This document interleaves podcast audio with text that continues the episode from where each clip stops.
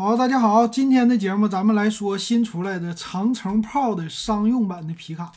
哎，这次这个长城炮啊，做的样子特别的好看，和之前的乘用版是完全不同了。呃，这次我一看哈，我说这个炮啊，商用版我更加的心动，这个样子呢更加的虎实了啊，做的特别的好看。那咱们来先说它的外观啊，在这个车的正面你会看到一个非常雄厚的一个前中网。呃，咱们之前看什么福特的 F 幺五零啊，那些车型可以这么说，一般老百姓啊买那个车还是有点贵啊。你不能说是日常拿它去代步啊，或者是拉货啊，那些实在是太贵了，五六十万。但是长城炮这次出来的车型呢，其实它的外表可以说至少能值个那种普通的二三十万的一个车型，非常的时尚。那它前置呢，中间是一个大的中网，然后有一个炮的标。和之前的乘用版比起来啊，乘用版是那种的横杠前面的进气格栅，但是它这回的这个样子呢，是那种像蜂巢，但也不是蜂巢的非常大的一个前中网，而且一看是镂空的，这个样子比之前就好看的多了，比较有设计感。然后呢，在正中网那儿，它有一个镀铬的一个大边儿，特别的厚实。再有就是大灯完全不同了，之前的那个炮啊。乘用版的话，它其实并不是那个前面的大灯那么雄壮，这次把大灯变成了方形的。我们知道很多的那些美式的皮卡，他们都喜欢用方灯，所以这个车型第一眼看起来啊，就是好像那种的越野性特别的强大，或者说特别有力量感。啊，保险杠呢没什么太多的一个变化啊，保险杠上两边有圆的那个雾灯。当然了，作为一个商用版，它肯定要。强调的就是实用性，还有一个就是成本哈。那么看一下这个侧面，侧面的话呢，车身的线条啊，它并不是说传统那种车型的。就之前我们为什么说乘用版的长城豹，我觉得不太虎实，就是因为车的两边太圆了。那么这次呢，它的造型，咱们从车头开始看，在车头前面呢，在轮子的轮眉的上面啊，能看到这个轮眉呢做的非常的方啊，一个方形的轮眉。当然呢，它没有那种的黑色的一个饰条，黑色的饰条要是加上的话，这个车会显得轮眉更加的宽大。那么它现在的这一款呢，还是用的和车身同色的一个漆，但是能看到啊，它的这个行程啊，前面的看起来比较的长，然后再看这个中间的门。在第一排我们的座椅和第二排的座椅能看出来，这个后边的门呢，明显的没有第一排那么长，但是呢，看起来方方正正的还行啊，也不是那么像传统皮卡一样那么直的一个方形啊。那么两边的车身的线条呢，现在多了一条腰线，那前面的话呢，会有一个回形的一个腰线，像 C 型，你侧着看的话。再有后边呢，从你的车身的 A 柱一直延伸到后边的尾箱，多了一个出来的一个腰线。那么这个腰线呢，其实不是车身的饰条啊，就是一个车的突出的一个线条。这个线条看起来呢，有棱有角的，做的非常的好。其实可以这么看啊，就是这个前边，你可以说是一个比较虎式的大 SUV 的造型啊，车的前面的机器盖子比较的长。那么再到后边，你会看它有两种，一种是长尾箱，一种是标箱。那这个尾箱呢，它也是做了一个处理啊，在轮眉的部分也是镂空式的一个大方形，而且呢，由于它是商用版，它用的底下是钢板的一个后边的悬架，可以这么说后桥，所以呢，它的行程看起来很大。你要真是拿它拉货啊，没有问题。而且呢，在后边的我们这个是有一个龙门架。啊，这个龙门架呢，算是你的后尾箱的这个部分，看起来哎，也显得这个车身比较的雄壮，比较有力量。再来看这个车的尾部，尾部方面呢，就没有什么太多的啊造型的设计了，因为这个尾部呢和长城炮啊之前呢还是非常的类似的啊，这次叫金刚炮。那么这个呢，它的大标比较的大，还是一个 P 炮的一个标，但是呢两边啊就是受制于皮卡。这种车型它用的是竖着的灯，但是和传统的长城的呃普通的长城炮还没有什么太大的一个区别了，所以后边比较的普通啊。但是整整体的这个车身前面的中网让我们看起来还是非常的帅气啊。那我们再来看看里边的内饰，这次这个车型的内饰啊做的就更好了，可以这么说，就是比之前的长城炮做出来的内饰还是漂亮，而且里边用了两个中控屏，都是液晶的。比如说车前面，它的这个方向盘呢，让我们看出来很像那种什么车的方向盘呢？就是，呃，有一点儿像迷你或者说是智能的车机那样的感觉。这个方向盘里边是像像就是中心凹下去的，而且两边的按键是对称式的。这个对称式的按键呢，非常的现代。那中间的位置呢，是有一个大的长城的炮啊，这个金刚炮嘛，炮的一个标志，集成在方向盘的中间了，做的很好。那整个的这个样子啊，我觉得内饰呢，看起来就是有棱角之分，但是呢，还是缺少了一些那种美式皮卡的大和虎式，它的样子呢，非常像传统的 SUV 的那样的一个造型。当然了，配的是手动挡。它两边的出风口呢，做的是那种六六角形的啊，都是那种六角回字形的一个出风口。中间的位置呢，也很像传统的 SUV，比如说我之前看的捷途的 SUV，也是照的这种类似宝瓶口的一个啊出风口。所以这里边的样子啊，你要说一坐进来，它不是皮卡，它是一个 SUV，那么很多人还会觉得这个 SUV 做的非常的时尚，非常的好看。所以里边的这个内饰非常的有意思。那中间的这个屏幕呢，能看出来应该是十寸的那种的宽屏。啊，最有意思的是不到十万它的最低配啊，竟然给你配一个中控的大屏，而且也是长条的。那么这个屏就有意思了啊，很多的电动车可能中控屏都没有它的大，而且是全液晶的。当然了，这可能是高配的啊，这个让我看起来嗯有点意思，是吧？这就是。为未来而做的一个车型，那未来的车是电动化，但我现在我的内饰已经给你时尚化、电动化和电子化了。那么在未来呢，他们家的车型这种内饰的设计可能会更好看。但是呢，我感觉啊，如果做的再硬朗一点儿啊，可能不这么柔和会更好。我喜欢那种比较硬朗的，因为毕竟它是皮卡啊，大家感觉它是干糙活的一个东西，但是太柔了。就缺少那种的野性了，是吧？所以我们还是很多人喜欢，就整能不能整个 F 幺五零那种的，是吧？啊，很多人可能都在期待说，你给我来个 F 幺五零那样的猛禽的外形，再给我卖个十五万块钱的价格，那可能就更好了。但是这个不一定啊，可有点不可求。但是从这个来看呢，它其实里边的内饰啊，我第一眼的感觉还是就是 SUV。那么来看它的座椅啊，座椅的话呢。呃，其实织物的一个座椅应该是织物和皮的一个混搭，啊，它前面带的头枕啊也是可以的拆卸的这种的头枕，然后看起来座椅的厚度呢还是不错的，作为主驾驶和副驾驶看起来挺好。再有一个呢就是后边，后边的话第二排的空间呢还行，第二排的空间，因为我们看第二排的时候，其实。很多人坐的时候，主要是看这个后边的椅背是不是太平直。它的第二排的椅背呢，多少是有一些角度的，但是呢，跟传统的 SUV 比起来的话，还是比较的平直。所以第二排呢，作为呃日常，呃可以拉人，但长途的话，你说会不会特别舒适？那么这个角度可能不利于长途去行驶。那短途在市区没有问题。而且第二排呢，它是支持放倒的，也可以装东西，呃，看起来还是挺不错的。内饰呢，非常的 SUV 化哈，然后车门的造型也是和传统的 SUV 是类似的，做的挺好看的。呃，还有里边的按钮呢，也能看出来有一些的质感啊，这个真是挺不错的了。好，那我们再说一下它的详细的参数吧。这个车型的最低配是八万八千八。然后最高配呢，售价是十版本非常的多啊。我们来看这个总的报价吧，它都有什么版本？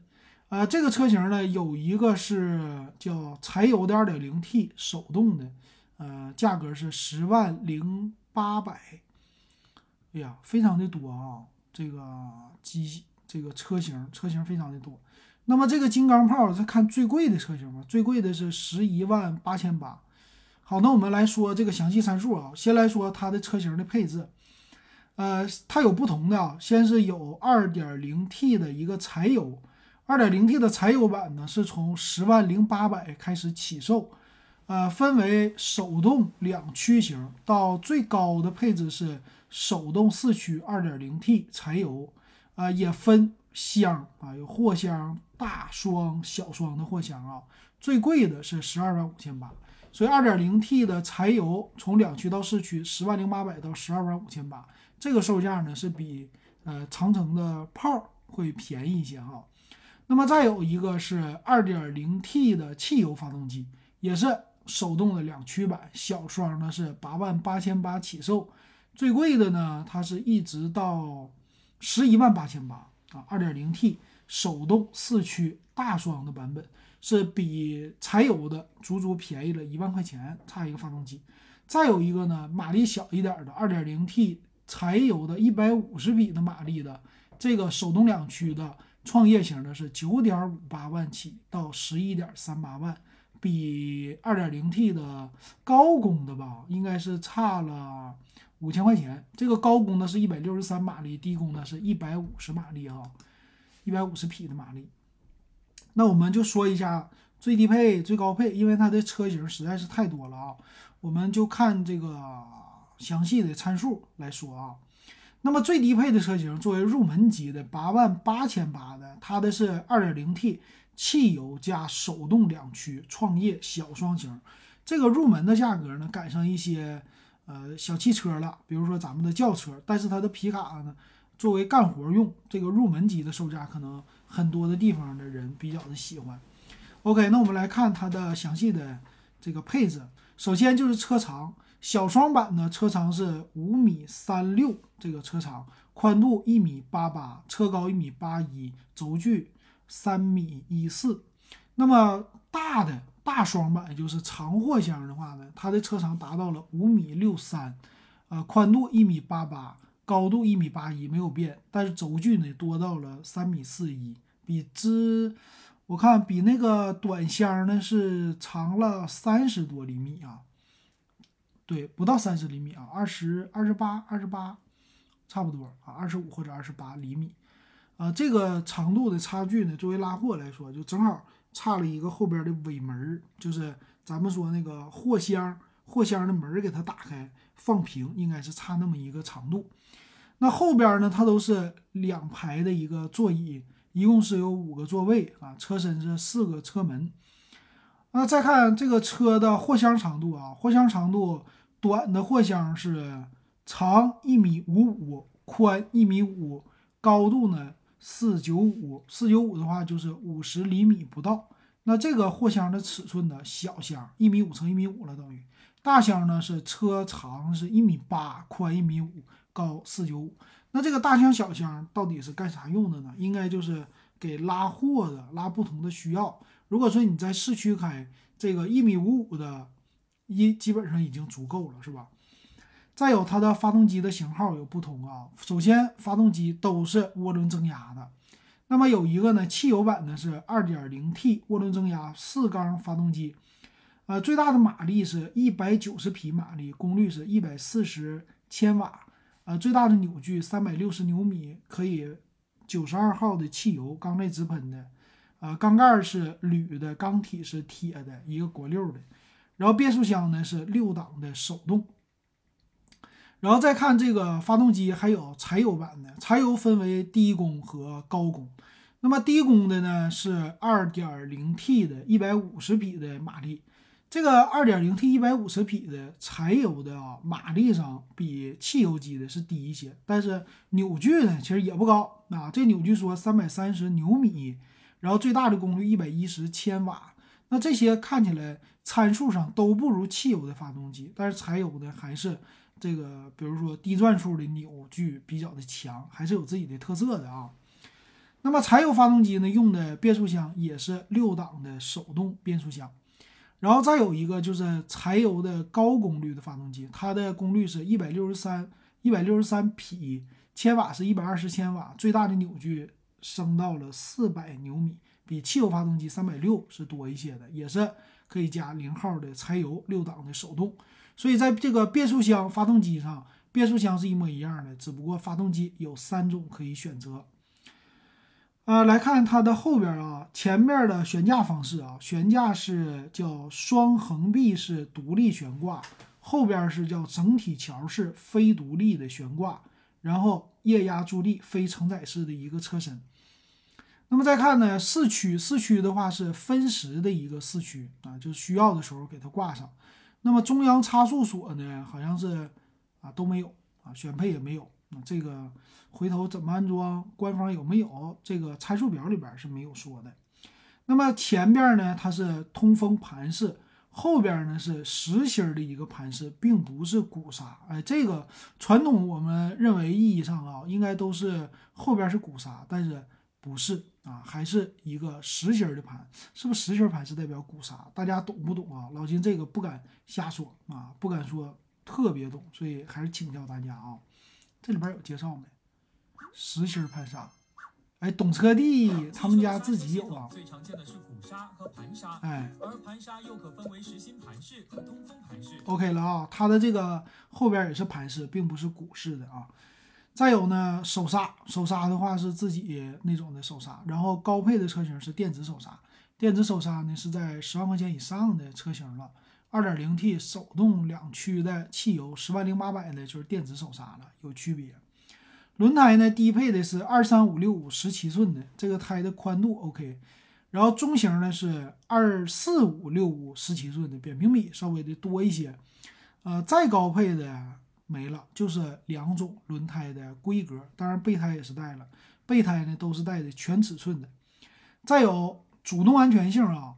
低配的车型都是 ABS 和 EBD 两个最基本的一个安全配置，然后稍微高一点的十万零八百的就带了刹车辅助啊 ESP 车身稳定系统，再高的就没有了。所以这个作为一个皮卡来说，首先带了 ABS 就已经挺不错的了，再有车身稳定系统，花十万就开始有了，这也挺好的。然后安全气囊呢是主副驾驶的安全气囊，作为一个入门车型，八万多给安全气囊，这个也是。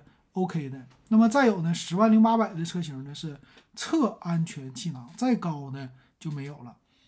然后安全带呢，未记的提醒是默认是带的。但最有意思的是，低配车型不带胎压监测吗？他说是不带胎不带胎压显示，但是一般来说这个应该是算是出厂就需要带的啊。但是强制在皮卡方面有没有强制，这个不知道。然后所有配置的车型呢，都是带后驻车雷达的，包括最低配的车型也有。呃，中间的九万三千八的呢，直接就在倒车的影像了。再高配的话呢，十万零八百的这个就有定速巡航啊，这手动的还带定速巡航，挺好，还带呢自动驻车上坡辅助。所以十万零八百的这个车型能看出来啊，小双版它的配置应该是算是你入门可以买的。再低的呢，很多高级的配置就没有了，但是十万零八百的基本的配置都有，还挺不错的。然后第四低速四驱呢，这个是呃四驱版的，是带的啊，十万两千八起的一个汽油版。再有呢，铝合金轮毂全系标配，货箱的货箱宝喷涂全系标配。方向盘呢，低配的就是塑料的，高配的应该就是皮质的啊，十万零八百开始的。方向盘呢是上下调节，没有四向的调节。然后多功能方向盘也是，呃，从九万三千八开始的就已经有了。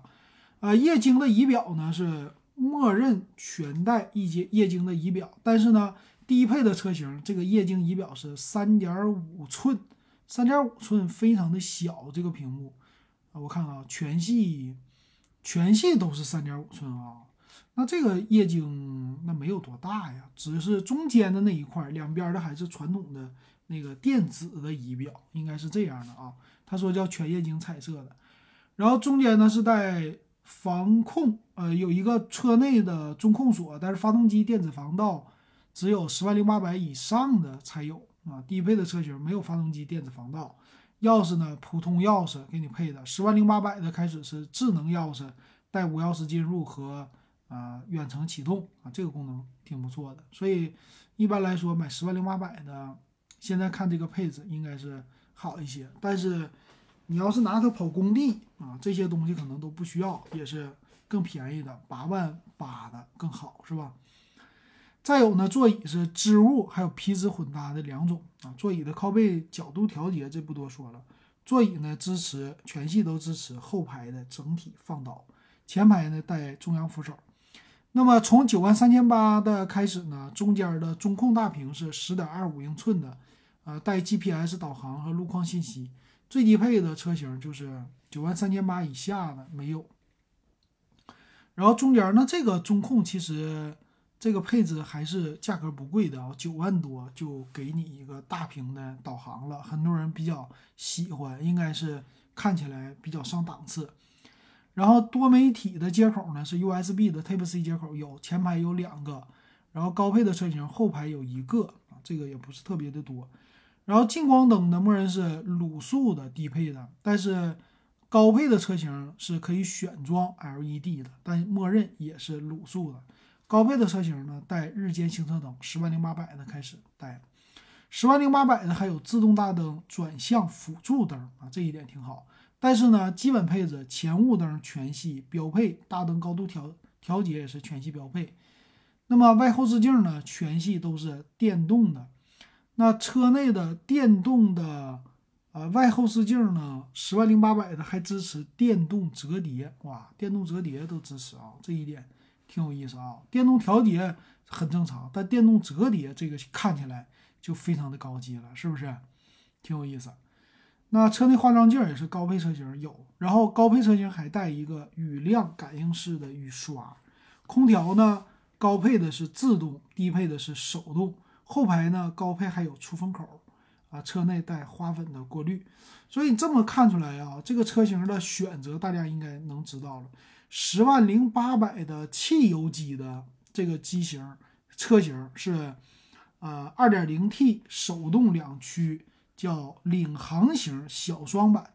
这个呢，价格挺适中的，可能比较买入门啊。比如说你喜欢这种的，呃，长城炮或者金刚炮，你喜欢这个，然后还有拉货的一个需求。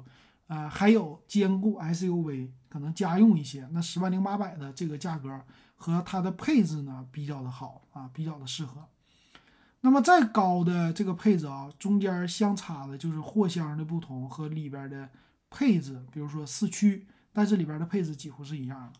所以如果你要是带着四驱买一个领航型，十一万八千八，那么最低配十万两千八，差了一万六。啊，小双版呢，十一万六千八和十万零八百差了，也是啊一万六多了一个四驱这个四驱的系统啊，其他东西是一样的。那你觉得合适吗？那么柴油的呢？柴油的话基本上也是呃十万九千八吧。呃，它这个叫创业型的，应该是和汽油的不一样啊。所以看看你的这个出行的场景是什么。呃，现在来说呢，我觉得。像城市里去开一个这样的 SUV 还是不多，比较少。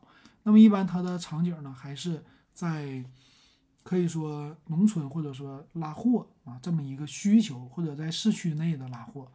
所以这种车型呢，你说它什么时候能在市区内呃跑起来呢？这个售价，我觉得第一产品力和它的外观问题不大啊，做的应该是非常的好。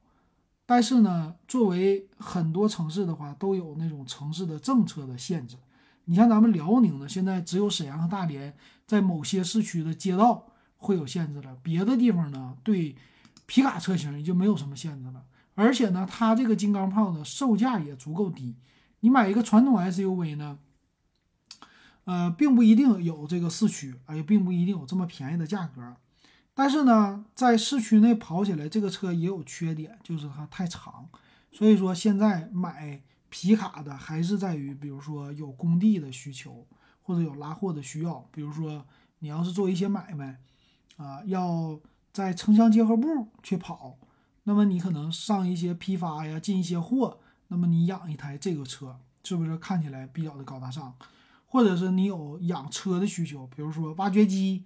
啊，这一类的东西，你有拉件儿或者是送柴油这样的一个需求，那你买这个车跑跑工地啊，但是外观和舒适性看起来又比普通的呃这种车皮卡会好一些，但是呢，售价又没贵多少，所以挺适合的买这个金刚炮。所以呢，商用的这个领域呢，首先就把它给限定死了。再有一个就车长的这个问题了。所以销量方面呢，就这个外观，它基本上挤压的应该是传统的同行，比如说江淮的车呀，啊，就类似五十铃的那个外观，跟这个比起来那就不行了。所以它可以说是进一步蚕食了别人家的商用车的一个空间。那么整个这个皮卡的市场会不会再变大呢？这件事儿不好说，还是受。呃，政策的一个影响啊，这是我的一个看法啊。行，那今天呢，我们就说到这儿，感谢大家的收听和收看。